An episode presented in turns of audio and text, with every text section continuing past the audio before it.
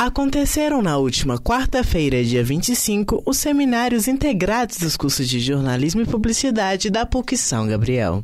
A palestra Tendências e Inovação Digital, mediada por Juliano Kimura, falou sobre as novas tendências digitais que irão influenciar o mercado de trabalho e o comportamento das pessoas, através de uma análise das redes sociais e as principais tendências do meio digital. Juliano é diretor da Trianons idealizador do Social Brunch, ex-palestrante e especialista de conteúdo do Facebook Brasil e ganhador de diversos prêmios na área das redes sociais. Ouça na íntegra. A gente recebe agora o Juliano Kimura com a palestra Tendências e Inovação Digital. O Juliano é um dos profissionais mais influentes no universo de redes sociais e inovação digital do Brasil Possui 15 anos de experiência no mercado de comunicação digital. É diretor da Trianons e idealizador do Social Brunch. Já foi palestrante e especialista de conteúdo do Facebook Brasil. Eleito melhor profissional, profissional de redes sociais pela ABCom em 2015 e 2016. E a sua agência foi eleita a melhor em redes sociais na E-Awards 2016. Juliano,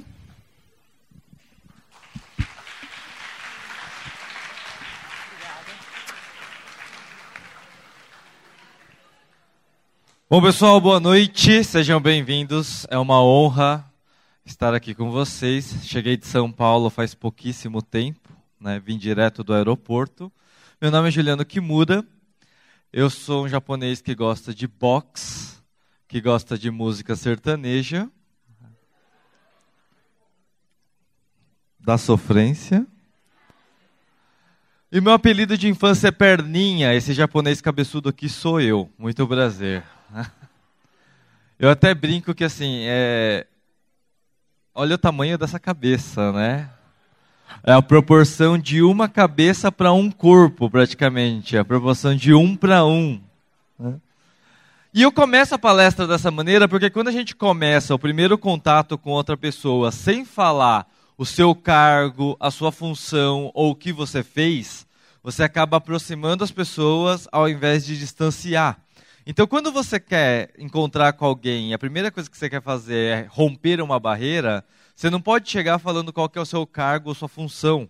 Mas muitas vezes uma coisa que você tem de mais íntimo. E tem uma pesquisa na Europa que diz que quando você começa o primeiro contato com alguém falando algo do tipo, sabia que tem mais chances de você fechar negócio com essa, com essa pessoa no futuro? Né? E um dos, dos, motivos que me traz aqui hoje é que a educação é a arma mais poderosa para se mudar o mundo. Eu vim trazer uma informação aqui para vocês que gere algum tipo de atitude, que faça com que vocês é, sentem no computador, no seu computador, amanhã ou hoje ainda, e vocês façam alguma coisa diferente do que vocês fizeram ontem. Então eu estou trazendo uma informação que gera ação, não é só uma informação que informa. Né? Eu fui palestrante do Facebook Brasil trabalhei no escritório do Facebook Brasil em alguns projetos de empreendedorismo e de treinamento. Então, eu era a pessoa que é, ministrava e capacitava empreendedores a usar a ferramenta do Facebook para gerar negócios. Sabia que o, Facebook, né, no Brasil, foi prim o primeiro Facebook a ter uma equipe de empreendedorismo, porque o brasileiro ele tem um jeito todo peculiar de usar as redes sociais, né? Todo mundo deve ter uma amiga que vende cupcake, né? Ou que vende, sei lá, de lingerie. Né? Então, assim, essas informações têm que gerar algum tipo de atitude. Né? Então, mantenha a sua mente aberta, que a gente está falando de mais ou menos 50 milhões de anos que a raça humana existe e 10 milhões de anos que o comportamento que a gente adotou passa a ser moderno, a gente deixa registros, e há 30 anos que a gente tem computador e apenas 12 anos que a gente tem o Facebook.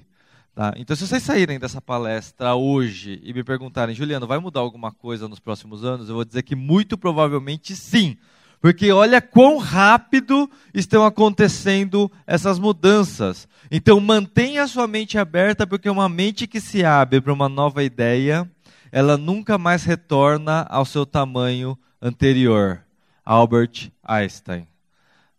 A gente saiu de uma época em que a gente gravava programa, programas de computador em fita cassete. Alguém pegou essa época aqui? Bastante gente até, né? Nessa época, existiam programas de rádio que tocavam programas de computador. Então, o, o radialista virava e falava: prepara a, o botão REC, né, que a gente vai passar o programa tal, aperta o REC. Né? E quem, quem pegou um pouco mais depois dessa época da fita cassete, a gente teve aí os disquetes. Antigamente era um disquete gigante, daí depois eles foram diminuindo cada vez mais de tamanho. Um disquete desse cabia um mega e meio, não é nem uma foto que hoje você tira no seu celular.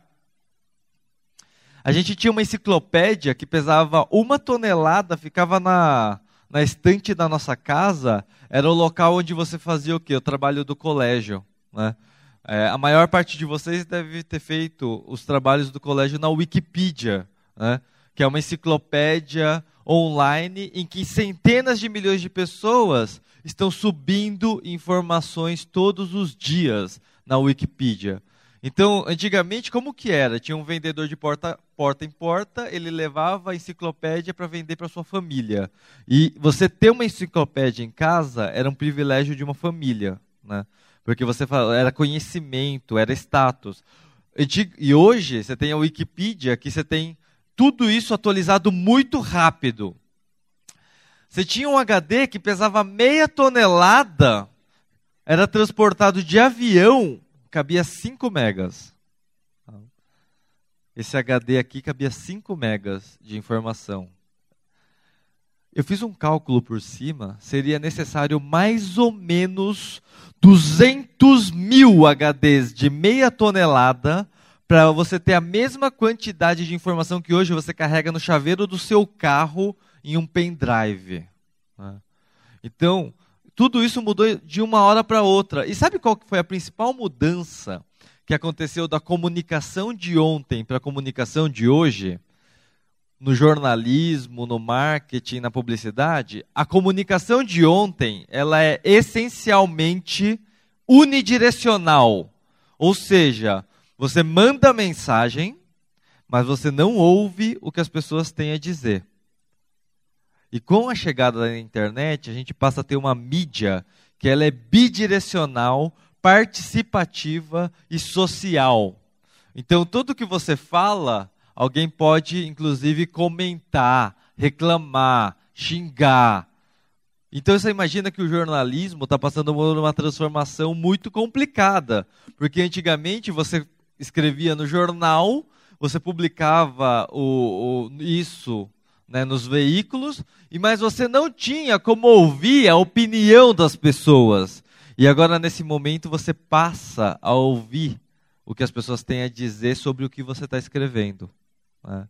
Uma vez, um, um profissional me perguntou assim: Ah, então quer dizer que as redes sociais geram problema? Não, as redes sociais não geram problema. O problema já existe. Né?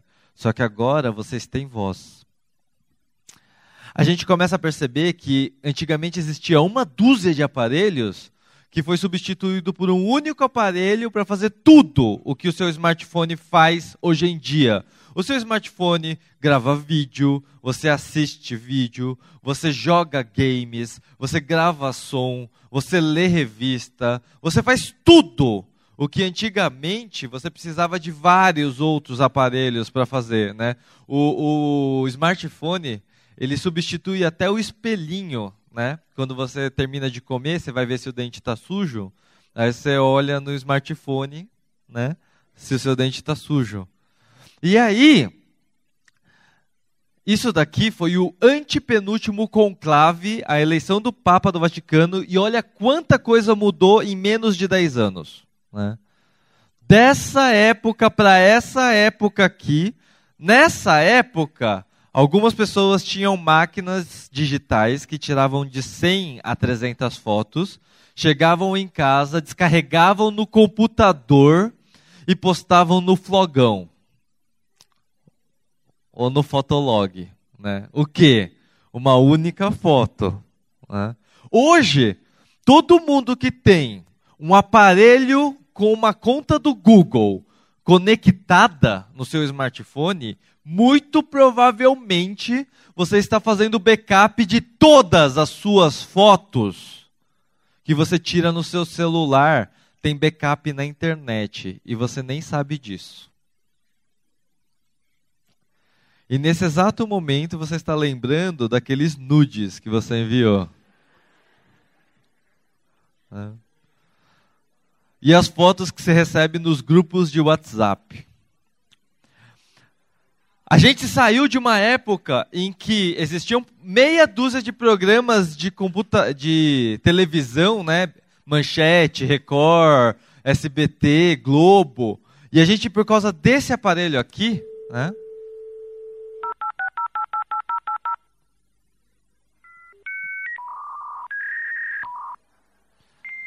Até arrepia, né, pessoal? Todos os dias, à meia-noite, milhões de pessoas ligavam seu modem e tentavam conectar na internet. Tentavam uma, duas, eu tentava 20, 30, 40 vezes para você conseguir conectar na internet. Para quê? Para pagar um pulso até as 6 horas da manhã. Né? Porque era mais barato você usar a internet de madrugada. Mas por causa desse aparelho, a gente agora tem uma geração de crianças que está sendo impactada e está crescendo sobre novas mídias o tempo todo. Então, essa nova geração, e aí a gente começa a pegar uma galera que está crescendo usando Snapchat, que está crescendo usando outras mídias, e hoje todos os videogames, eles estão conectados na internet.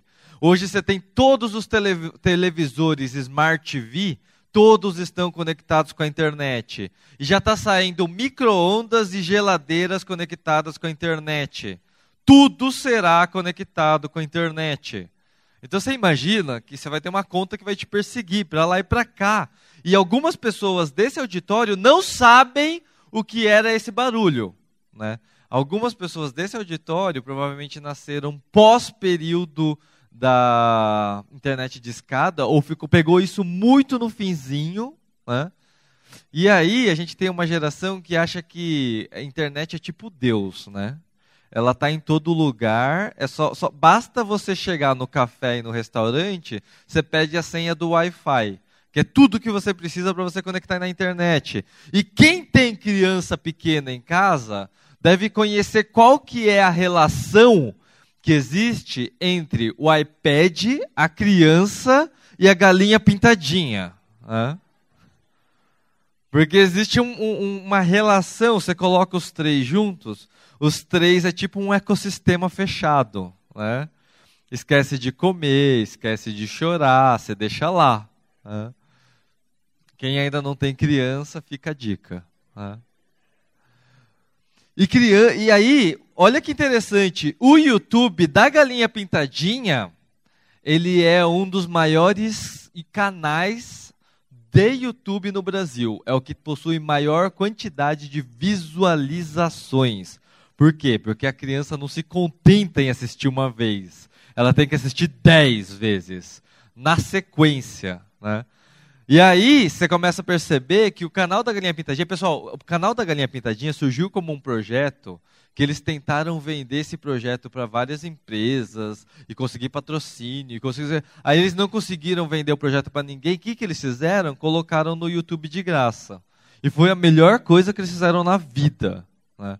Foi um sucesso, estourou e hoje eles ganham mais dinheiro do que qualquer patrocínio que eles poderiam ter conseguido anos atrás.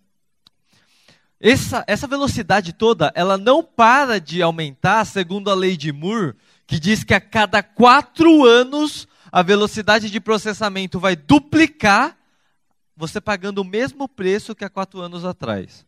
Então pensa bem comigo, a cada quatro anos você vai ter duas vezes mais processamento e aí você vai, e vai pagar a mesma coisa que você pagava quatro anos atrás, ou seja, desvaloriza muito né? qualquer tipo de bem que você compra. Porque se você hoje tem um smartphone, a Samsung já, já anunciou que tem é, smartphones com 6 GB de RAM, que é aquela a memória rápida. Uh, a maior parte de vocês deve ter notebook ou com 2 GB de RAM ou com 4 GB de RAM. Né? Então você imagina que um smartphone hoje tem mais potência de velocidade do que um é, computador, um notebook. E você começa a perceber que a internet é como essa janela de informações. Imagina que essas gotas são pequenas gotas de informação. Pessoal, olha como é difícil você encontrar uma gota de informação nessa chuva. Né? E a rede social, ela transforma essa teia de essa janela em uma teia de aranha nessa mesma chuva. Só que a rede social, ela fica grudando essas gotas de informação e olha como fica mais fácil eu encontrar as informações que são mais importantes. Então eu fui para uma reunião com o vice-diretor do grupo Buscapé, e aí ele me falou uma frase que, que até hoje eu levo comigo, que é assim, cara, você quer ficar rico? Você tem que fazer uma coisa que é o seguinte: filtros de informação. Porque hoje, tem muita gente, hoje cada um de vocês é um produtor de conteúdo. Todo mundo é produtor de conteúdo. Só que filtros de informação é o que vale dinheiro. Quais são os dois maiores filtros de informação que a gente conhece? Google e Facebook. É onde a gente encontra as informações. A gente passou por várias revoluções, né? E a gente começou na pré-história, com a era da sobrevivência, a revolução industrial que trouxe para a gente a era do marketing e a chegada da era da informação e a ascensão da internet, tá? Nessa época aqui, a gente tinha uma coisa que era a segurança da informação. O que, que, é essa época? Todo mundo falava assim: não, eu quero essa informação, eu não posso passar para ninguém, porque se eu tenho essa informação, eu tenho poder, eu tenho dinheiro. Isso acabou com as redes colaborativas. E aí a gente vive uma nova era, que a gente chama de a era da agilidade. A era em que quem tem sucesso é quem é mais rápido, é quem distribui mais, é quem consegue fazer primeiro. Né? Você tem uma era agora que, assim, hoje, conhecimento já não é poder. Conhecimento hoje e informação não vale mais nada. Porque tudo que você quer aprender está no YouTube. Então, o que acontece? Agora a gente precisa ser mais rápido, a gente vai, ter, vai ser mais ligeiro. A gente começa a perguntar se vocês estão preparados para isso, porque enquanto você tem um aparelho desse, né, os seus clientes, as pessoas com quem você está trabalhando, possuem aparelhos melhores que os seus. E aí a gente começa a, falar do homo digitalis e do homo conectados, né, que são as pessoas que, ao mesmo tempo, a sua capacidade produtiva, ela está ligada diretamente ao smartphone que você usa e à velocidade de conexão de internet que você tem. Então, se eu fizesse uma brincadeira e falasse aqui para vocês, pessoal, todo mundo faz uma pesquisa no Google pela palavra biscoito. Aí, todo mundo começa a fazer ao mesmo tempo essa pesquisa. Alguns de vocês vão demorar tipo 10 segundos para fazer essa pesquisa. Outros vão demorar 2 minutos. Outros vão demorar 7 minutos. E alguns nem vão conseguir fazer, porque não tem sinal, ou porque a velocidade não permite. Então você começa a imaginar que a, a sua capacidade produtiva ela está intimamente ligada aos equipamentos que você está utilizando. Então eles já passam a ser o quê? Uma extensão do ser humano. A gente começa a perceber, e aí eu fico uma, uma dica para vocês, né? Pelo amor de Deus, quando vocês forem escolher um smartphone, escolham Android ou iOS, mas pelo amor de Deus, não escolham Windows Phone, tá? Porque eu tive, eu não estou trolando o Windows Phone, eu tive o Windows Phone, é, uma, é muito ruim. Você vai pegar, quero baixar aplicativos para gerenciar o Twitter, não tem. Você quer baixar o aplicativo para gerenciar as páginas e os anúncios, não tem. Aí o que, que o, o, Windows fez? Né? Eles tiveram uma super ideia e fizeram um emulador de Windows de Android para rodar dentro do Windows. Então eu nem preciso dizer que é uma super gambiarra, né? para você poder usar os, os, todos os aplicativos que tem aonde? No Android. Né? Então, e, e, emular, emular significa você simular um sistema, ou seja, você está rodando um Android dentro de um Windows. Você vai fazer isso mais lento. Tá? Existem mais de 250, e aí fica uma brincadeira que assim, pessoal, todos os problemas que vocês já pensaram, alguém já fez um aplicativo. Tá? Tudo. Ah, eu estou apertado, quero ir no banheiro. Existe um aplicativo que fala onde estão os banheiros públicos. E ele tem notinha, de 1 a 5. Né? Então ele tem lá as notinhas, na verdade não são estrelinhas, são cocozinhos, né? Então com cinco cocozinhos o banheiro é muito bom, com um cocozinho o banheiro é ruim. Então, existe esse aplicativo, não estou brincando, procura na Apple Store. Você tem aplicativos, por exemplo, que permitem você, que é um simulador de ventilador, é o aplicativo de simulador de ventilador. Você baixa ele, você liga, ele fica um, um ventilador rodando na sua tela, né? para você se refrescar. Né? Existe, tá lá também. Tem um aplicativo que é o iBeer, para você brincar de beber cerveja. Né? Então todos esses, todos esses equipamentos hoje, eles fazem parte do que? Da sua capacidade produtiva. Você começa a perceber que a internet e na comunicação digital, tanto no jornalismo ou qualquer tipo de comunicação, né, a gente passou por algumas fases na internet. Existia uma época que o pessoal falava muito de SEO. Depois passamos para o SEM, depois passamos para o SMM, que é a Social Media Marketing, é, publicidade, e o último é otimização de busca. Mas será que todas essas modas e todas essas ferramentas, elas não fazem parte de um mesmo ecossistema? Né? Porque hoje está muito em voga redes sociais, mas todo mundo esquece do buscador, mas os dois são importantes. E aí a gente passa da oral para escrita, da escrita para rádio, da rádio para televisão, da televisão para internet. E aí tem um livro chamado As Espirais da Moda que dizem que todos os fenômenos que acontecem com o ser humano, eles voltam a acontecer de tempos em tempos. Então, as mudanças de plataforma, as mudanças de ferramenta, o vestuário, né? Uh, você pega uh, calça boca de sino, tipo, daqui, daqui cinco anos está de volta. Já voltou, já, né? Cal, a próxima é a calça pula brejo, né? Então quem tem já vai se preparando. Uh. Já voltou também. Não, é pelo amor de Deus, Saruel passa, né? Saruel deixa, pode vir os outros, tá? mas Saruel tira do circuito. conhecida como calça cagada, né? Tipo, pelo amor de Deus. Pode voltar, ninguém tá usando saruel não, né? Tô brincando. a gente passa por algumas tendências, a gente começa a ver gamificação, a gente começa a falar de mídia programática, a gente fala de data mining, a gente fala sobre growth hacking, a gente fala sobre drones, né? A gente começa a ver os e-commerces querendo entregar através de drones. A gente fala sobre remarketing, retargeting, behavior marketing. A gente fala sobre neuromarketing. A gente fala sobre inbound marketing. A gente fala sobre marketing, marketing, marketing, marketing, marketing. Mas será que todas essas novas ideias, será que todas essas novas teorias, pam, para quê? Para que todas essas novas ideias? Para que todas essas novas teorias? Será que todas essas novas ideias, será que todas essas novas teorias não são coisas para solucionar o mesmo problema? Existe um mesmo problema. Sabe qual é o problema da, da comunicação? O problema da comunicação é um só.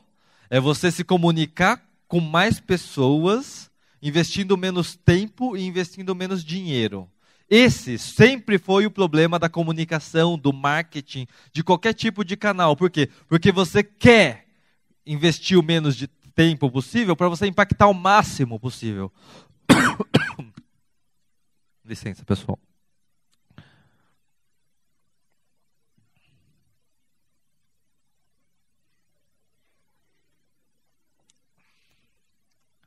E aí eu faço uma provocação para vocês.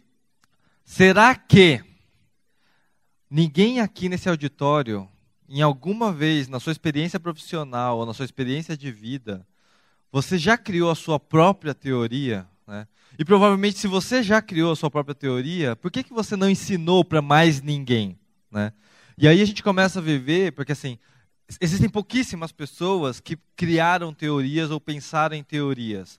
Porque na nossa vida inteira, durante 15 anos da sua vida, você ficou na escola sendo alimentado por teorias, mas você não aprendeu a criar suas próprias teorias ou levantar suas próprias questões. E eu tenho certeza que nesse auditório aqui tem pelo menos cinco pessoas que têm algo para me ensinar, algo que eu não sei, e para ensinar para os seus colegas também. Então a gente começa a ver por que, que é tudo tão sério né, na internet hoje em dia? Hoje a gente começa a ver tá tudo muito chato na publicidade, na comunicação. Parece que tipo qualquer coisa. Antigamente, né? Hoje a gente é, a gente que cresceu ah, na, na época do Tom e Jerry violento, né? Tipo, a gente sabe que, meu, pegar um martelo e bater na cabeça de um rato ou bater na cabeça de um não tem problema. A gente não, a gente não ficou mais violento por causa disso, né? Só que tudo começou a ficar mais politicamente correto, tudo ficou mais chato. E aí, quando a gente esqueceu de sonhar e de brincar, pensando que brincar é a forma mais natural de aprendizado. Os animais aprendem brincando. Os animais aprendem brincando, eles aprendem a caçar brincando, eles aprendem a fazer tudo brincando. Quando foi que a gente esqueceu de brincar com as coisas? A gente começa a ver que quem joga videogame é mais criativo e tem mais facilidade com a inovação. Por quê? Porque quem joga videogame, saiu uma pesquisa, né, que quem está jogando videogame está acostumado ao, a andar a fase inteira, chegar no final da fase, morrer e voltar para o final. E aí joga tudo de novo e volta para o final. Não estou falando desses jogos de agora, tá? Estou falando dos jogos difíceis mesmo, dos hardcore o cara chegava, chegava até o final, ele tinha que voltar no começo da fase e ir até o final de novo. Os jogos da velha guarda, da década de 80, 85, o pessoal tinha uma cabeça que assim, você estava mais preparado para frustração. E essa geração que pegou o videogame mais difícil está mais acostumada com a lidar com as frustrações, ou seja, não, ele está acostumado com tentativa e erro. Sabe o que é tentativa e erro, pessoal? Método científico. A gente começa a ver que uh, existe um preconceito muito grande dos profissionais mais altos na hierarquia, que o pessoal começa a denegrir a imagem dos sobrinhos da social media, né? Ou talvez os sobrinhos do marketing. Porque todo, todo tio, todo tio, todo parente, toda família, toda pessoa mais velha tem aquele sobrinho da social media, né? Aquele sobrinho que manja mais do celular, que manja mais do computador, que é para quem aquele tio pede ajuda, né? Só que eu posso dizer para vocês, eu já vi muito sobrinho trabalhando com redes sociais, fazendo redes sociais muito melhor do que agências grandes. Eu já vi. Por quê? Porque o sobrinho, ele, ele quer ir lá, ele vai procurar todos os meios para causar o maior impacto. A agência está preocupada em fazer, entre aspas, certo. E o certo para eles é como eles aprenderam na nos livros, né? Então, tipo, quando ele chega lá no livro, ele, ele aprende assim: olha, você precisa tomar cuidado com a imagem da sua empresa. Você não pode brincar, você não pode errar, você não pode é, fazer algo polêmico. E tudo isso está nas guias no, do, de todas as comunicações, tipo da entre 99 até 2000 e 2000 e pouco. Só que a gente começa a passar, quando a gente chega na mídia bidirecional, a gente precisa ter uma coisa mais provocadora, que provoca diálogo, que conversa com as pessoas. E aí você pega um sobrinho que manda um post que fala assim: Ah, Fala aí qual que é o, o qual foi seu café da manhã? E o cara posta lá um prato vazio. E aí, o, aí tem 50 comentários no post do cara. E aí a agência que é grande tenta fazer o mesmo post, só que assim, o post dele é: Você, qual foi sua inspiração do café da manhã de hoje? Hashtag Breakfast. E tem tipo cinco curtidas. Então a gente, eu estou trazendo essa provocação porque isso é muito válido. Porque a gente chega para uma geração de jovens que estão muito mais habituados a usar redes sociais, a usar as novas mídias, do que até as agências que estão hoje no mercado. E a gente começa a ver tipo, esse tipo de coisa. Com certeza isso foi feito por um sobrinho da social media. Né? Você não pode divulgar motel no Facebook. É proibido você fazer coisas sexuais, etc. Mas, olha essa comunicação, que genial, né? As duas mexeriquinhas, né? Essa maçã é incrível, né? essa maçã é, é, é, simplesmente incrível. Os caras, eles conseguiram criar uma comunicação subliminar. Ele fala com o público deles e ainda, de quebra, engana o sistema do Facebook passando pela, pela censura. Né? Então, olha só, e o cara foi super criativo. Eu duvido que tenha sido uma agência gigantesca que fez essa, essa comunicação. Eu duvido. Né? Você começa a pensar, é, e, a, e, essa primeira discussão que tem com todas as empresas que querem trabalhar com, com redes sociais. Ah, eu não quero ter riscos nas redes sociais. Né? Eu quero fazer redes sociais de uma forma segura. Aí o cara vai faz o primeiro post no Facebook, tem 50 comentários e tem um cara xingando ele. Né? Qual, que, qual que é a reação do dono da empresa? Meu, tira isso! Tira isso, pelo amor de Deus! Apaga esse post, vamos parar de fazer Facebook e tal. Sai, sai, sai. Não, vamos parar. Não, não quero. É, é, tem, tem gente falando mal, tem gente fazendo piada. Né? Tipo, cara, se você está nas redes sociais, primeiro, você vai ouvir o que as pessoas têm a dizer sim. E segundo, você só sabe se você está fazendo sucesso nas redes sociais quando você tiver o seu primeiro hater.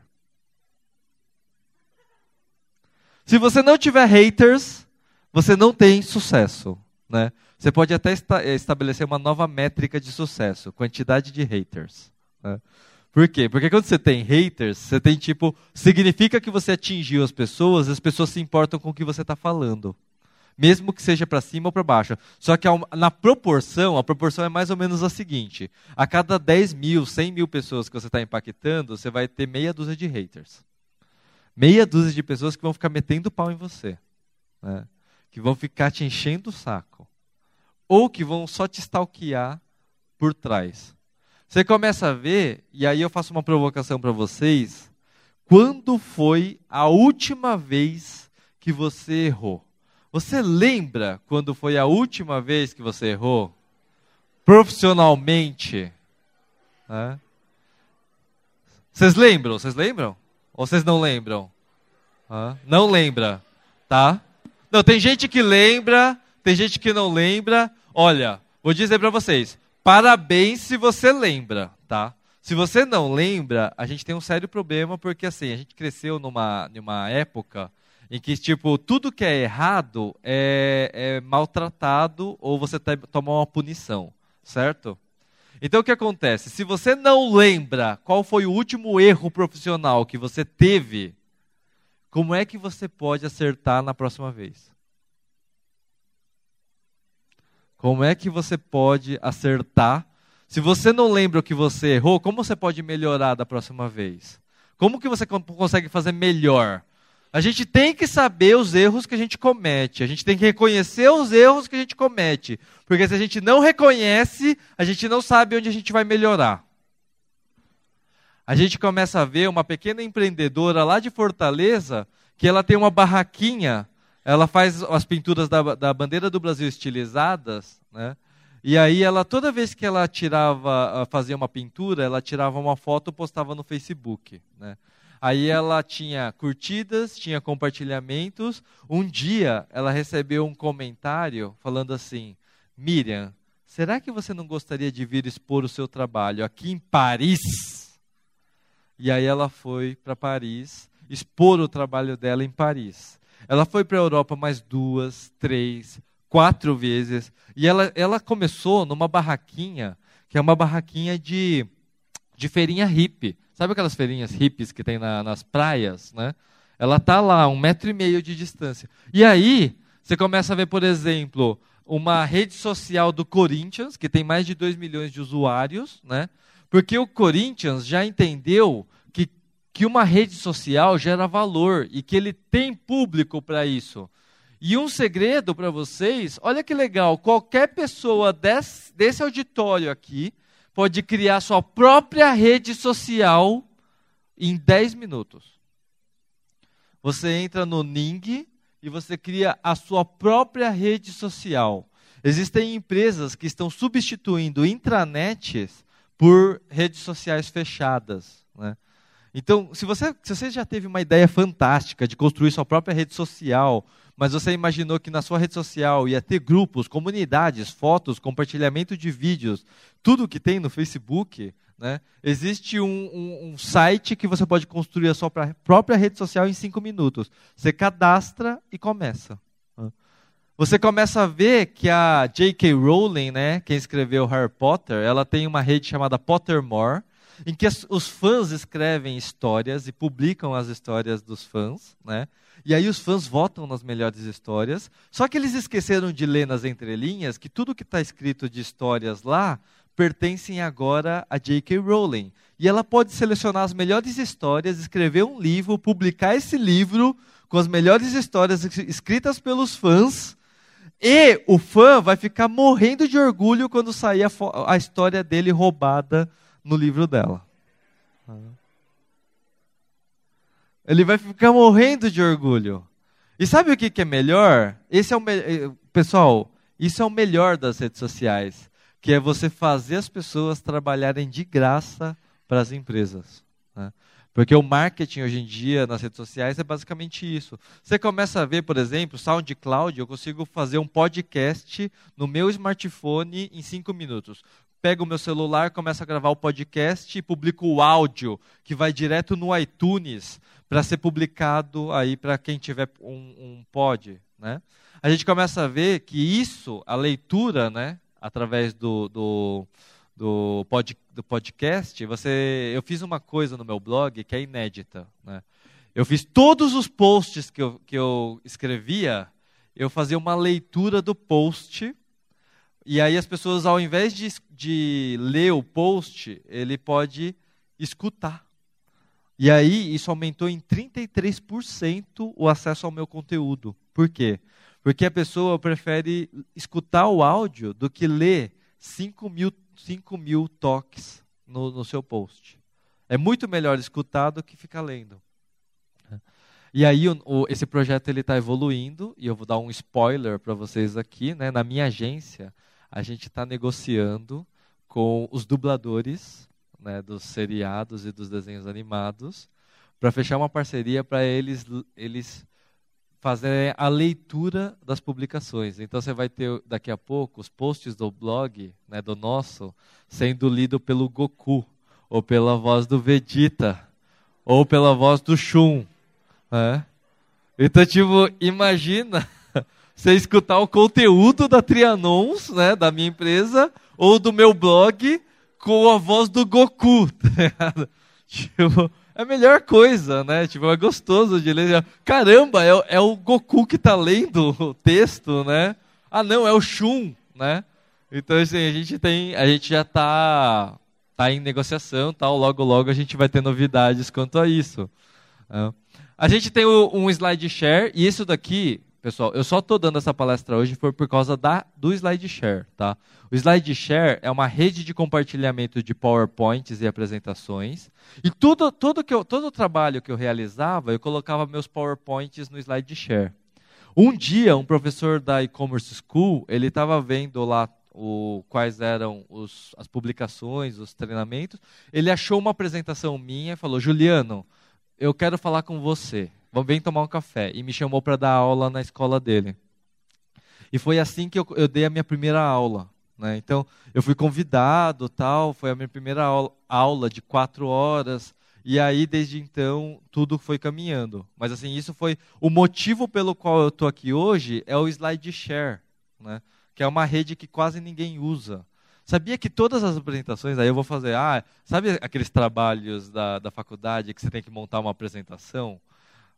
Por que você não pesquisa no SlideShare antes para ver se alguém já fez algo para você se inspirar? Né?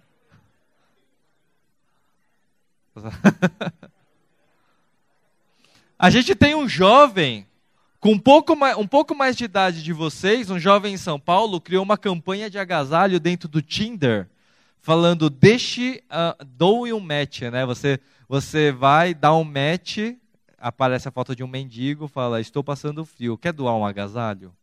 E aí esse jovem conseguiu arrecadar não sei quantos agasalhos só pelo Tinder. Ele saiu em todos os canais de televisão falando sobre essa iniciativa. Né? Você começa a ver, por exemplo, a mídia ninja né, fazendo propaganda e fazendo. É, a, a, gente passou por uma transformação. Eu, eu, não vou entender, não sei se. Eu tive a oportunidade de ter contato com um cara da mídia ninja, é, que ele foi dar uma entrevista num, num canal de TV. Uh, e ele, ele me confidenciou algumas coisas que eu achei interessante, né? Por exemplo, vocês sabiam que naquela época eles fizeram todas as transmissões ao vivo no Twitchcasting, porque o Twitchcasting ele tem servidor aonde? Ele tem servidor na Europa e ele tem servidor no Japão. E tudo que é, tinha transmissão ao vivo no Brasil era derrubado de alguma forma. Não sei porquê. Né? Então eles, eles fizeram essa iniciativa. Eu não sei porquê, depois que teve a manifestação, tudo aconteceu, aí parece que a mídia ninja mudou de, de partido, assim, não sei se foi uma coisa...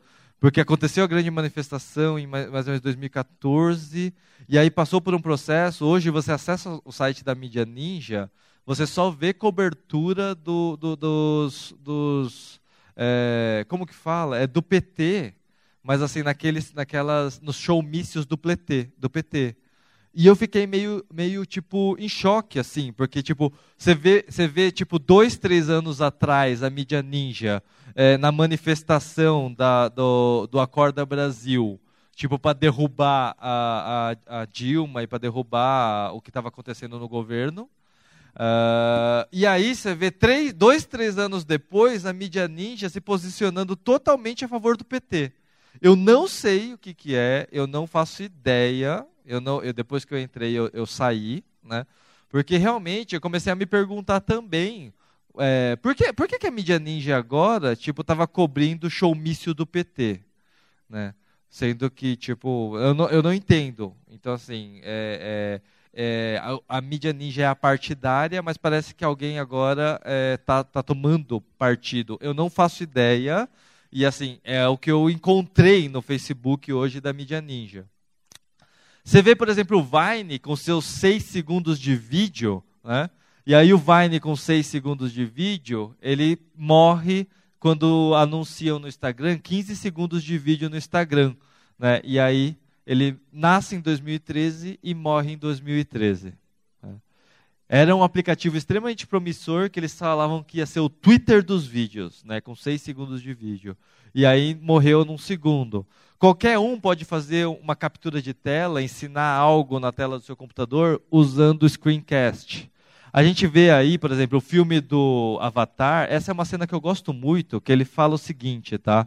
Ele está gravando um vlog contando o dia dele naquele planeta novo, né? E ele pergunta para o cientista lá atrás, cara, eu estou gravando isso daqui, estou contando o meu dia, tal.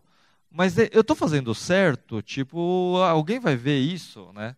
E aí o cientista dá uma resposta fantástica para ele. Fala, cara, o seu dia a dia pode ser uma merda para você. Só que quando você conta o que você faz para as outras pessoas, isso vira uma coisa de estudo, né? Ou mesmo algo que as pessoas não sabem que você faz. Às vezes você tem um emprego que tipo um emprego inusitado, né? E você pode tirar fotos do seu dia a dia. Ou coisas que você faz inusitada. Né? A gente começa a ver, por exemplo, o Touchcast, é um aplicativo que tem no iPad que ele prometeu revolucionar o mercado de vídeos. Fazendo o quê? Ele é um estúdio de vídeo portátil. Ele tem é, aquela teleprompter que você fica rodando atrás, né? Então você consegue fazer um vídeo mostrando suas redes sociais e você consegue escrever o seu texto Antes, para ele, quando você começar a gravar, ele vai rodando o seu, seu roteiro e você vai lendo o seu roteiro e você vai gravando no seu iPad você mesmo. Né? Depois você edita e sobe. Ele, no blog da Forbes, né, ele saiu como um dos aplicativos mais promissores que pode revolucionar o mercado de vídeo na internet. Você sabia que existe um site chamado Fiverr e você pode contratar qualquer serviço a partir de 5 dólares nesse site. Qualquer serviço.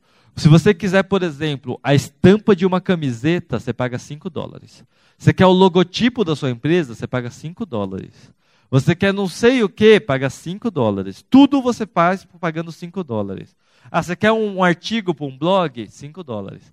Pessoal, existem duas posturas quando você pensa nesse site, tá? Existem duas posturas. A primeira visão é: meu Deus do céu, isso vai quebrar o mercado. Porque vai ter um monte de profissional lixo ofertando qualquer coisa. O segundo pensamento é o seguinte: caralho, eu vou ficar rico. Tá? Por quê? Pessoal, eu comprei o serviço de uma profissional da Austrália, paguei 5 dólares, ela fez um vídeo para mim de 30 segundos. E foi muito bom. Aí o que acontece? É um puta profissional, se você tiver um serviço que você consegue prestar rápido para uma pessoa, você paga 5 dólares, entrega o seu valor, foi muito bom para ambas as partes e, e, e, resolveu. Às vezes as empresas precisam de um logotipo de 5 dólares. Você não precisa de um logotipo de 7 mil reais, 3 mil reais, porque o cara do hot dog não tem dinheiro para pagar 3 mil reais no logotipo. Não tem, não adianta. Você quer que o cara é designer, o cara quer cobrar, cobrar três pau. Eu sei que vale, vale pra caramba. Mas o cara vende hot dog, ele não vai ter o dinheiro. Então você tem que vender para a pessoa certa, você está vendendo para a pessoa errada. Né? Aí você começa a perceber, isso daqui é a minha rotina do dia, tá? Eu pego, é, em três horas mais ou menos, eu executo essa rotina. Eu olho o Analytics, eu olho o Google Analytics, eu pesquiso quais são as palavras que as pessoas estão encontrando o meu site, o meu blog. Tá? Uh, você pode tirar no, é, depois, vocês, uh, vocês, podem tirar foto, tá? Podem ficar à vontade se vocês quiserem compartilhar tal, é livre, tá? Não fiquem envergonhados de compartilhar palestra ou gravar palestra. Isso é uma coisa que eu, inclusive, eu, eu vivo falando nas palestras, né? Às vezes as pessoas ficam com vergonha de, de gravar, tirar foto, porque a gente, a gente vem da geração que o quê? Que é da era da informação. Que é a era que, tipo, não, é proibido tirar foto. Não, é proibido gravar vídeo. Por quê? Porque se você levar minha foto, meu vídeo, você vai levar meu conhecimento. Cara, mentira, tá? Se você gravar um vídeo meu e tirar uma foto, você está levando esse, esse, esse conhecimento para frente e, consequentemente, eu vou ser maior do que, eu, do que essa apresentação. Não é? Eu odeio o Circo de Soleil e odeio Game of Thrones, tá? São duas coisas que eu odeio. Por quê? Porque os caras vivem, eles, eu gosto, não, calma, calma, calma, deixa eu explicar. Eu gosto do Game of Thrones, mas é, o, o a, a comportamento da HBO em cima do Game of Thrones é assim: você não pode filmar nenhum trecho. Vamos supor, vamos supor que você faz uma transmissão ao vivo do, de você assistindo Game of Thrones, tá? Tipo, você tá com o seu pezinho lá, tal, e tá passando o, o Game of Thrones. O pessoal do, do, do HBO pune você, e as redes sociais te punem, tirando você, o, bloqueando o seu perfil durante meses por causa disso. Porque, tipo assim, eles querem. É, só que assim, quando eu estou fazendo isso, na verdade, pessoal, ninguém deixa de assistir Game of Thrones porque está assistindo um, uma transmissão ao vivo filmada da televisão, tá ligado? O que é extremamente ridículo. Né?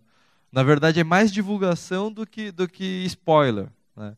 E aí o que acontece? Você começa a pegar as empresas cerceando o acesso à informação ao invés de aumentar. Será que Game, Game of Thrones teria um valor muito maior se fosse de graça? Porque muito mais pessoas conheceriam e poderiam ganhar muito mais dinheiro. Posso dar dois exemplos, pessoal? Star Wars trabalha nesse, nesse mercado, tá? Star Wars começou com um filme com um orçamento de um milhão de dólares, o que era o dinheiro da pinga em Hollywood naquela época. E o Steven Spielberg, ele tive uma, teve, o, o Lucas e o Steven teve uma excelente ideia, né? Eles falaram assim, cara, a gente faz o filme para vocês, só que no contrato é assim. Eu vou fazer o filme, o filme é de vocês, vocês vão ter todo o dinheiro do cinema, da bilheteria tal. Só que tudo que for é, royalties e tudo, todo licenciamento e todos os produtos agregados sem ser o filme pertencem a mim. Foi o melhor negócio que ele fez da vida dele. Por quê? Porque ele fez o filme com um milhão de dólares e tudo que era sem ser o filme, ele ganhou dinheiro. Então ele ganhou dinheiro com camisetas, videogames, é, é, brinquedos. Né? O, ele, ele ganhou muito mais dinheiro com tudo isso do que com o filme. Então você começa a perceber, e aí o, o, cara teve uma sacada genial, né? Você começa a perceber que você, para você impactar mais pessoas, você não pode cercear o acesso, você não pode bloquear o acesso. E aí a gente começa a perceber que as pessoas, quando você vai para o blog, para o Instagram, para o Facebook, aí você faz a leitura no SoundCloud, no YouTube, você incentiva as pessoas para que elas compartilhem esse conteúdo, ao invés de você o quê? Ter vergonha de compartilhar. Posso dar outro exemplo escroto? Igreja, tá? Você vai na igreja, tipo, você tem vergonha, vergonha. Eu tenho vergonha. Eu entro na igreja, eu fico envergonhado de tirar foto de dentro da igreja, porque eu acho que é pecado, sei lá por quê. Né? É, eu, eu, o, o pastor está fazendo a missa, eu acho um desrespeito eu tirar o celular e gravar a missa. Mas posso, posso falar para vocês? Cara, a igreja, a igreja, se ela não, se ela não, se ela não criar a cultura de ela permitir que os fiéis e que as pessoas gravem, façam transmissão ao vivo, tirem fotos, é, é, compartilhem, pessoal, a igreja vai acabar. Porque o que acontece? a maior, o que o padre mais quer é divulgar a paróquia. O que o, o padre mais quer é divulgar a igreja. Só que ninguém tira foto da igreja. Por quê? Porque todo mundo tem vergonha, é pecado. Então você começa a perceber uma, umas coisas que aí você começa a ver o conflito do antigo com o novo. Né? Você começa a ver que, por exemplo, assim, o Social Branch. Né? Social Branch é uma coisa que surgiu, que é um diretório de blogueiros e formadores de opinião na internet. Um dia eu fui para uma reunião com uma empresa, o cara falou: Eu quero fazer um café da manhã com os principais formadores de opinião do meu mercado. Eu entrei no Google, pesquisei e eu não achei uma lista de blogueiros. O que, que, você, o que, eu, o que eu encontrava? Você acha um blogueiro falando lista de 10 blogueiros que eu acho legal. Tipo, cara, não é, não funciona. Aí eu falei, quer saber? Eu vou fazer um diretório de blogueiros e formadores de opinião que vai ter uma programação que vai dar uma pontuação para cada uma dessas pessoas. E aí eu crio uma lista com categorias, né? Para que, olha, esse daqui é o blogueiro mais influente que eu tenho hoje no, no Social Branch, que é o Ednei, né? O cara tem 73 pontos de influência. Quem não conhece o Ednei, tá? O Ednei, para quem não sabe, ele é o blogueiro mais antigo de internet que existe no Brasil. Ele em, mil, em 2000, 2000 e pouco, ele tinha um blog chamado Internei, que era um blog que falava de internet, tá? Ele é um dos profissionais mais conceituados de internet que hoje existem no Brasil. E você começa a ver que esse pessoal começa a, a, ganhar força com canais cada vez mais alternativos. Né? Na Coreia, você tem o, uh, você tem o Line, na verdade o Kakao Talk, você tem o WhatsApp aqui no Brasil e nos Estados Unidos, o WeChat. Né? Todos eles estavam tentando emplacar como o melhor comunicador. E aí acabou ficando o WhatsApp, e a única alternativa que a gente tem hoje é o Telegram. Né? E a gente começa a perceber que tudo que a gente quer aprender está no YouTube. Tem um canal de educação no YouTube que é só para isso. Né? Se você quiser, por exemplo, é, ler uma notícia, você tem um jovem que, com um pouco mais da idade de vocês, está ganhando um milhão de reais por ano fazendo vídeos no YouTube. É. Aí ele está ganhando um milhão, só que lá nos Estados Unidos tem um outro cara que está ganhando 12 milhões de dólares fazendo vídeos para o YouTube. Né? E aí, de todos esses youtubers, você começa a perceber que os caras estão ganhando cada vez mais dinheiro, cada vez mais dinheiro, cada vez mais dinheiro. E hoje, o sonho de qualquer criança entre 8 e 15 anos de idade é ser youtuber. Tanto que uma escola lá em São Paulo, chamada Pueridomos, que é uma escola super tradicional, eles fizeram uma pesquisa com as crianças e falaram: o que, que você quer aprender? As crianças falaram: eu quero aprender a fazer vídeo. Eles montaram um estúdio de vídeo para ensinar crianças de 10, 12 anos a fazer vídeos para a internet. Eu queria ter estudado nessa escola. Imagina qual que é a cabeça dessa criança que está crescendo aí com 10, 12 anos de idade aprendendo a fazer vídeo para a internet. O cara vai ser um advogado videomaker. O cara vai ser um médico videomaker. Porque daqui para frente, e aí a gente tem uma coisa que a palestra do Mark Zuckerberg, há, há um ano atrás, dizia o seguinte: o Facebook vai passar o YouTube, e já está passando, como a plataforma onde você mais encontra vídeos, né? E você começa a perceber que ele diz o seguinte: a plataforma do Facebook, dentro de cinco anos, a maior parte deles será vídeo. Tá? Então, se você não está preparado a produzir vídeo para a internet, você não está no caminho certo. Porque a comunicação, ele vai ser, a maioria da comunicação vai ser via vídeo, né? E aí eu fui para um, um workshop de produção de vídeo, né?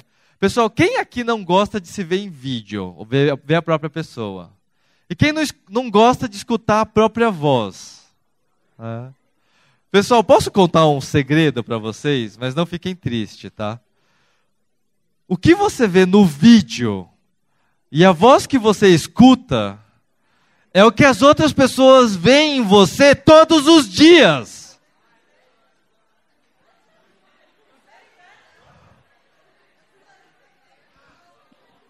Ou seja, ou seja, gravar o vídeo, aquilo que você vê no vídeo, só é novidade para você, porque não é novidade para mais ninguém, tá?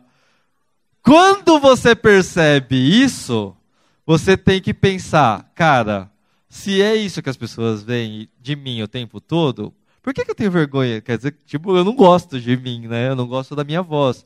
E é o que você é o tempo todo. As pessoas enxergam isso o tempo todo em você. Tipo, não é nenhuma novidade para as outras pessoas. Então a gente começa a ter que perder a, a, o medo de, de aparecer em foto, perder o medo de fazer voz, perder o medo de fazer vídeo, né? A gente começa a ver hoje cada vez mais profissionais fazendo transmissão ao vivo. A gente começa a ver, por exemplo, brinquedos. Esse é um brinquedo que vem do Japão, que lê as ondas cerebrais e, dependendo da sua reação, ele balança de, de diferente. Se você está com sono, ele abaixa a orelha. Se você está animado, ele levanta e balança. E ele, inclusive, vem com um aditivo que é um rabo, né? Ele tem uma extensão, ele conecta num rabo também. Você começa a ver, por exemplo, as novas tecnologias, e essa é uma tecnologia chamada Smart. Pessoal, já existe uma empresa em Guarulhos, em São Paulo, que já está importando essa tecnologia para o Brasil. Tá? Isso já é uma realidade que está muito próxima hoje do que a gente já vive. Porque a gente está vendo aí, por exemplo, qualquer superfície de vidro pode projetar uma tela touch, pode projetar um Windows, pode projetar qualquer coisa. E você tem uma, uma superfície que ela responde ao seu toque. Tá? Pessoal, isso daqui já é uma realidade muito próxima, porque já tem empresas trazendo isso para o Brasil. A gente começa a ver 236 mil vídeos de como criar aplicativos para iPhone. E, pessoal, tem até um que fala como criar aplicativos em três horas. Ou tem um outro que fala assim, como criar um aplicativo sem saber programar. Você tem como criar um aplicativo em iPhone com três passos. Todo mundo pode criar seu próprio aplicativo, muito simples, muito rápido. E aí você vê, por exemplo, o Easy Tax. Ele quebrou um monte de companhia de táxi, muito, um monte de cooperativa faliu por causa do aplicativo. Aí você vê, por exemplo, o Silvio Santos. grande produção. É Netflix. na Netflix? Netflix. Eu gosto das Se histórias. você não tem Netflix na sua casa, passe a ter. Olha. A mensalidade é de R$18,90, creio eu. E os donos da Netflix dos Estados Unidos devem estar me vendo e me devem mandar para mim um, um- um mês de graça. Mas, mas, mas você então, você então está Pessoal, qual que é o impacto? Qual que é o impacto quando o Silvio Santos, que é dono de uma das maiores emissoras de televisão do Brasil, ele fala em rede nacional, no programa de maior audiência dele, ele fala sobre o Netflix. Ele sabe, cara, o, o- o Silvio Santos é o cara mais inteligente que eu já vi. Por quê? Porque enquanto tem um monte de gente boicotando o Uber, né, ou quebrando carros do Uber, você está vendo aí que não, não vale a pena remar contra a maré. O Silvio Santos ele viu que TV sobre demanda não é, é uma tendência. Pessoal, qualquer coisa que for contra isso, ele vai contra uma tendência que assim é, é um- uma cachoeira, é um rio correndo para uma cachoeira. Vai acontecer. A Globo está em pânico, todas as, televis todas as redes de televisão estão em pânico. E aí você vê o Silvio Santos colocando Chaves no, no, no Netflix, o Carrossel no Netflix, você vê o filme da, do Carrossel no Netflix. Tá tudo, tudo do SBT tá saindo no Netflix. Você acha que é por acaso? Não é por acaso, pessoal. O cara é inteligente, o cara já viu, não, não vale a pena se, se é, se ir contra o Netflix. Aí você vê, por exemplo, a HBO criando o seu próprio Netflix. Você vê a Fox criando o seu próprio Netflix. Você vê a Vivo criando o seu próprio Netflix. Você sabe qual dessas vai funcionar? Nenhuma. Só o Netflix. Aí você vê o Airbnb, né? Que você pode se hospedar na casa de pessoas que abrem a sua, a sua casa. Ela, você pode hospe- hospedar outras pessoas, alugar o seu apartamento no Airbnb, né? Ou alugar o sofá no Airbnb. E eu, eu fiquei no Rio de Janeiro durante 10 dias, no meio do bairro da Lapa, eu paguei 300 reais. Num apartamento no meio da Lapa. Então, assim, 30 reais por dia. Quando é que você vai pegar e você vai viajar para algum lugar e você vai pagar 30 reais para você dormir num apartamento né, no meio do, do- do- de um bairro muito legal? né? Você podia viajar o Brasil inteiro com pouco dinheiro usando o Airbnb. E sabe o que, que é? Pessoal, às vezes a gente tem medo né, de viajar no Airbnb. Posso te falar? Quem tem mais medo é o cara que te recebe. Porque o cara tá te recebendo na sua casa. Tipo assim, é a casa dele, tá ligado? Tipo, ele tá indo na, na sua casa, tipo, se ele abre a porta da sua casa, tipo, é, ó, pode ficar, dorme aí, entendeu? Tipo, é mais, é mais perigoso para ele, porque você pode ser qualquer um, né? Do que, do que você, do que ele para você, porque você sabe onde ele mora, né? Sem maldade no Airbnb, hein, pessoal? Nada de maldade no Airbnb. Porque até você pode ser é, bloqueado, na verdade. Porque assim, pessoal, só para vocês entenderem, todas as redes colaborativas, elas funcionam com um negócio chamado é, autogestão. O que, que é autogestão? Autogestão é quando as pessoas da própria, da própria plataforma, elas denunciam coisas ou reportam coisas. Tá? Isso é autogestão. Praticamente todas as plataformas colaborativas trabalham com autogestão. Isso significa o quê? Se você for escroto com o cara que te recebeu, o que, que vai acontecer? O cara vai te qualificar ruim e vai te cortar do aplicativo. Se várias pessoas te qualificar ruim, você vai ser cortado do aplicativo. A mesma coisa acontece com o cara que está hospedando. Se o cara é escroto em te receber, você classi- classifica o cara ruim e aí é, você corta o cara do aplicativo. Você vê, por exemplo, o Snapchat sendo usado para negócios e, e, essencialmente o Snapchat surgiu para o mal, né? Envia nudes. A gente começa a ver fenômenos como o rolezinho no shopping que vão acontecer e vão voltar a acontecer cada vez sempre. Por quê? Pessoal, antigamente no Orkut a gente tinha os Orcontros. Aí surgiu o Facebook, a gente tem os rolezinhos. E esses encontros vão continuar acontecendo. Você tem o Yelp, que é um catálogo onde você pode encontrar os locais onde você quer comer ou um serviço que você está precisando. Né? Esse, esse aplicativo, o que, que ele faz? Você abre o aplicativo e você fala assim: Eu quero restaurante. Aí ele mostra quais são os restaurantes e qual a direção e quantos quilômetros está o restaurante. Então ele olha, você roda assim, ele fala: a 5 quilômetros de lá tem um, tem um restaurante japonês. A 2 quilômetros para cá tem um restaurante assim. E você pode abrir e ver a avaliação de cada um dos restaurantes. Tá? Esse aplicativo na Califórnia, nos Estados Unidos, já bombou. Né? E aqui no Brasil ele está crescendo. Tá? Ele está tomando o lugar do Foursquare, do Yelp, que antigamente era, era o mais popular. E aí, esse daqui foi um gráfico que eu criei para produção de vídeo, quando eu fui fazer um treinamento para o pessoal da Band, em São Paulo. Né? Por quê? Porque o pessoal da Band, hoje o pessoal da televisão, eles começam a, a, a olhar o vídeo como uma outra forma de produção. Pessoal, o vídeo ele não tem só uma saída. Ele só não, ele não vai só para a televisão, ele não vai só para o YouTube. Hoje, o vídeo ele vai para o Periscope, para o Twitchcam, ele vai para o Vine, ele vai para o Instagram, ele vai. Ele, você faz vídeo até para você compartilhar no WhatsApp, você coloca vídeo no Vimeo. Ele tem vários canais de output. Ele sai por vários lugares. E todos os lugares têm um formato diferente. Se, e aí você começa a perceber se o Google, que tem seus 9 bilhões de buscas, ele pôde mudar e ele deixa de ser Google e passa a ser Alphabet, né? Porque o Google mudou de nome, agora ele se chama Alphabet. Se o Google que é o Google mudou de nome, cara, quem é a gente para não mudar, entendeu? A gente começa a perceber e isso daqui é um fenômeno. Isso daqui foi né? Isso daqui, sabe o que, que esse pessoal está fazendo? Jogando Pokémon Go. Né? A transmissão ao vivo. Olha quantas pessoas, né?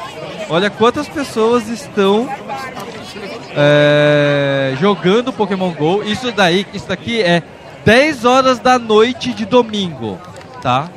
Lá em São Paulo, no Parque do Cara, Ibirapuera. É muita gente mesmo, né? Você começa a perceber que a galera. É, tá, tá todo mundo ali para jogar Pokémon GO. Você começa a perceber.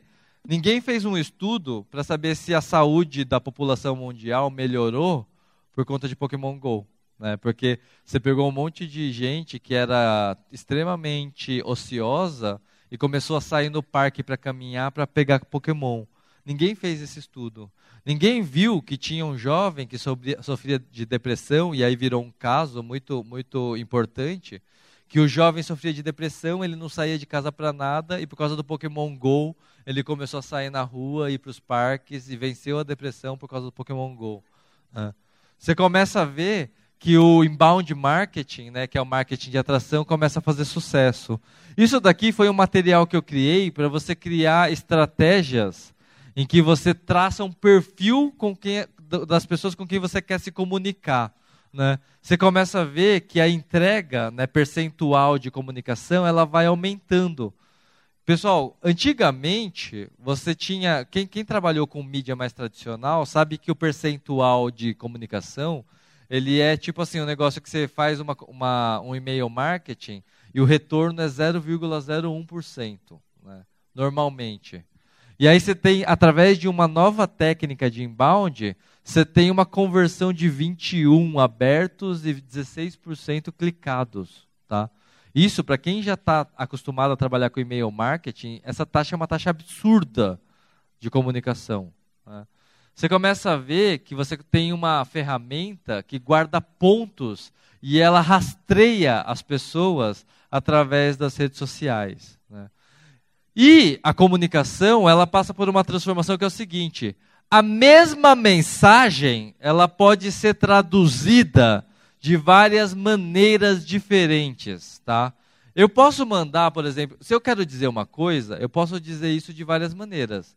eu posso escrever um texto sobre isso, eu posso mandar um áudio sobre isso, eu posso gravar um vídeo sobre isso, ou eu posso contar isso em história em quadrinhos, né? Porque é uma maneira mais simples de explicar. E, e, e o segredo hoje da comunicação é que quando você simplifica, simplifica o processo, você permite que as pessoas sejam impactadas de uma maneira mais simples e mais rápida, né? Isso daqui é uma história em quadrinhos contando qual que é o processo de contratação de uma empresa. Né? Aí você vê, por exemplo, como que eu posso simplificar o processo de uma, de uma checklist de atualização de, de, de redes, né? Você começa a ver o inbound marketing, e isso daqui é o funil de vendas, né? Você começa o impacto numa primeira rede mais superficial, você faz uma campanha de mídia, você faz o e-mail marketing, depois você faz remarketing, depois você manda e-mail, manda no WhatsApp e por último você gera a conversão. Né? E a gente começa na, na, nas últimas tendências hoje, a gente começa a falar muito de chatbot. Chatbot hoje é a maior, a maior ferramenta que a gente tem, porque qualquer pessoa pode criar um chatbot usando o Chatfuel ou usando uma outra ferramenta chamada ManyChat que é essa daqui. E aí essa ferramenta, né, ManyChat, o Chatfuel, permite você criar um bot de comunicação que quando você fala com as pessoas, ele vai guardando e arquivando quem são essas pessoas para você gerar um diálogo com elas. Então imagina que você pode criar uma comunicação que é o seguinte: você cria uma campanha, aí você fala assim, pessoal, deixa um comentário no meu post falando o que você quer. O blog, ele vai ler os comentários e vai mandar um inbox para essas pessoas dentro do Messenger, tá? Então você começa a chegar num outro nível de comunicação que aí a, pessoal, isso daí vai isso daí vai virar case, tá? Tem vários canais de jornalismo que já estão usando chatbot para entregar notícias para as pessoas, tá? E isso já está acontecendo. Você pega o canal da da, da, não é da CBN, canais internacionais principalmente. Aqui no Brasil ainda são poucos. Né? E você começa a ver que essas conexões todas, você pode criar lá. Toda vez que a pessoa disser oi, tudo bem, e aí, tudo bem, olá, tudo bem, ele manda mensagem para as pessoas. E ele pode inclusive mandar mensagens que são randômicas. E aí, essas mensagens, elas podem ser encaminhadas em campanhas. E ela pode ser transformada em uma mensagem de vendas, né? E aí essa, você consegue inclusive colocar um, um, uma, um negócio que é o typing. Imagina que o bot ele finge que está digitando até. Então ele antes de mandar a mensagem você coloca lá finge que está digitando por 3 segundos e depois manda mensagem. Né? Então ele, ele, ele simula a digitação também. Né? Então, tudo isso, pessoal, tudo isso são ferramentas e mais ferramentas e as integrações dessa ferramenta para você poder criar uma comunicação mais personalizada, mais é, é, interativa. Isso daqui são ferramentas de dentro do próprio Facebook, tá?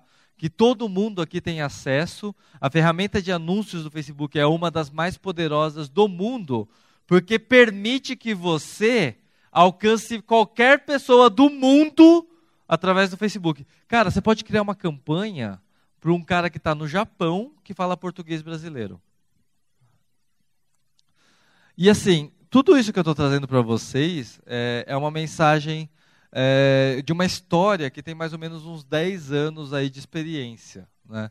É, depois que eu passei pelo Facebook Brasil, é, a minha visão sobre redes sociais mudou um pouco. Né? eu peguei um pouco dos valores do Facebook e incorporei isso na minha empresa e eu trago isso para as pessoas. Porque os valores do Facebook envolvem o quê? Envolvem você ser mais hack, você ser mais produtivo, você ser mais aberto. E tem um, de, um dos valores dele que é be bold, seja ousado. Né? Eu saí do depois que eu saí do Facebook, né, é, eu passei por uma fase de depressão em que eu saí com uma mão, uma mão na frente e outra atrás, tá? Porque antes eu tinha minha agência, há cinco anos atrás eu fundei. Quando eu fui para o Facebook, eu parei com a, minha, com a minha agência e comecei a trabalhar dentro do Facebook. E eu perdi todos os clientes. Nesse meio tempo, que acabou o contrato, eu saí, eu saí e eu tive que retomar minha empresa, né? E isso daqui é quando eu estava trabalhando sozinho, eu e uma diretora de arte, que a gente se uniu para criar a segunda fase da minha empresa, que foi a Trianons. E isso daqui foi seis meses depois é, o processo seletivo da minha empresa, que hoje já tem mais de 15 pessoas. Né? E tive que reerguer a, a, a, a Trianons, a agência de inovação digital. A gente ganhou contas grandes, revizemos todo o trabalho de redes sociais, fez, fizemos novos serviços, né? e hoje eu estou fazendo até projetos, até foi legal a palestra anterior, que eu estou lançando o meu livro agora, dia 16 de, no, de dezembro, que é o livro secreto das redes sociais. Né? Então tudo isso que eu contei aqui para vocês hoje é só um pouquinho de tudo que eu estou colocando nesse livro, né? que são metodologias, que são técnicas, que são coisas que eu aprendi ao longo desse, de, de, todo esse processo, né? E aí, é, esse, a gente, o pessoal falou do meu currículo um pouco. Eu ganhei mais ou menos quatro prêmios sobre uso de redes sociais, mas a gente acabou de ganhar os dois mais importantes no último mês, que é o prêmio do Social Media Week, que é o maior evento de redes sociais da América Latina. Né? E a gente recebeu dois prêmios de melhor resultado e melhor aplicabilidade é, concorrendo com outros cases muito grandes, tipo L'Occitane, Coca-Cola, cases gigantescos. Né?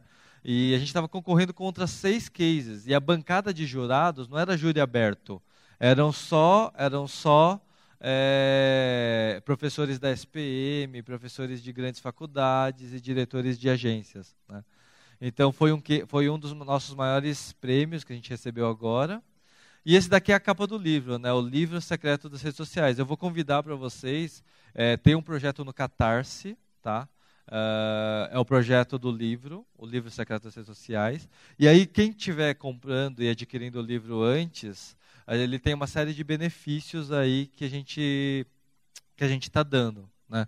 Então, assim, pessoal, lembre-se, a gente está numa época que a gente tem que fazer as coisas sem esperar nada em troca, tá? Faça sem esperar nada em troca. As palestras que eu dou em faculdade, elas, é, elas têm só uma ajuda de custo mínima, que é para eu comer e sobreviver, assim, tipo, para viagem, etc. Eu não posso, não posso pagar a viagem do meu bolso. Mas se eu pudesse, eu pagaria a viagem do meu bolso, porque eu acredito que uh, o conhecimento transformador ele vai permitir que você tome um rumo na sua vida e que você possa fazer algo muito mais produtivo do que você está fazendo hoje.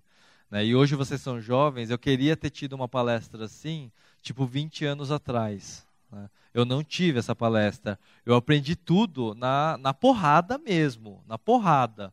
O que, que é na porrada? É você chegar lá e quebrar a cara com o diretor, ser mandado embora, fazer coisa errada, se reerguer, cair, se reerguer, cair, se reerguer. E isso são coisas importantes. Né? Se eu tivesse alguém que me contasse tudo isso antes, talvez eu não teria errado tanto. Né? E a gente tem que abraçar as coisas com carinho, abrir os olhos, porque o mundo é muito maior do que a gente está imaginando. Né? E eu viajei o Brasil inteiro e eu posso dizer com segurança para vocês que, cara, o Brasil é gigantesco, tem 200 milhões de habitantes. Você começa a perceber que tudo isso que está acontecendo no Brasil está acontecendo a menos de mil quilômetros de, de, distância de você. E às vezes a pobreza e todas essas coisas estão acontecendo aí num bairro ao lado. Né? Pessoas morrendo de fome, pessoas é, é, definhando, né? todas essas coisas estão muito próximas. E a gente vive numa bolha de informação. Pessoal, se todo mundo aqui tem uma internet personalizada para cada pessoa, você imagina que você vive numa bolha de informações que você não consegue ver as notícias que acontecem no mundo porque o Google filtra tudo para você? Você começa a perceber que o mundo é muito maior, ele é muito grande, porque se ele é maior que você, a gente tem que entender que a gente tem que ser mais rápido, a gente tem que ser mais veloz, a gente tem que ter mais recursos, porque é a única forma em que a gente pode alcançar os nossos objetivos. Não sinta medo, tá? Não tenha medo das coisas que estão por vir. E se eu posso dar uma dica para vocês, cometam erros, mas cometam erros maravilhosos. não cometam erros bunda. Cometam erros foda. Erro que você tem orgulho de dizer, cara, eu errei, mas eu errei fazendo uma coisa foda. Entendeu? Porque não é os erros. O, o erro medíocre é o erro mais chato que tem. E os erros, esses erros meia boca, beleza. Mas eu queria ter feito um erro, que, por exemplo, teve um caso muito tempo atrás da, do case da campanha do, da chuva de Twix. Alguém lembra dessa campanha? Da chuva de Twix? Uma, uma agência pequena criou uma campanha que falou que ia fazer chover Twix na Paulista. Quando chegou o dia da, da campanha, tinha 200, 300 pessoas na Paulista esperando chover Twix. E a agência pegou os canhões de Twix e eles não testaram os canhões. Então, quando deu 3, 2, 1, o canhão pegou e fez assim, ó, puf, puf, e não, e não explodiu e não jogou os Twix para cima. O que, que os caras fizeram? Eles ficaram desesperados e começaram a pegar o Twix com a mão e jogar. E aí o que aconteceu? O pessoal começou a zoar isso nas redes, chamando de a garoa de Twix. Porque São Paulo é a terra da garoa. Né? E aí você começa a perceber que, meu, esse é o case que eu, eu gostaria de ter feito. Porque foi o case que todo mundo conhece do marketing digital, que é case feio, mas todo mundo conhece. Mas posso dizer, eu não deixei de comer Twix por causa desse case. Tá? E aí, eu termino a minha palestra dizendo a seguinte mensagem. Insanidade é você fazer sempre a mesma coisa e esperar resultados diferentes. Albert Einstein. A gente tem que esperar todos os dias uma coisa diferente. Né? E tem a frase daquele filme, A Sociedade dos Poetas Mortos, que diz o seguinte: Carpe diem. Aproveite o dia de hoje e faça da sua vida algo extraordinário. Muito obrigado, pessoal. Obrigado.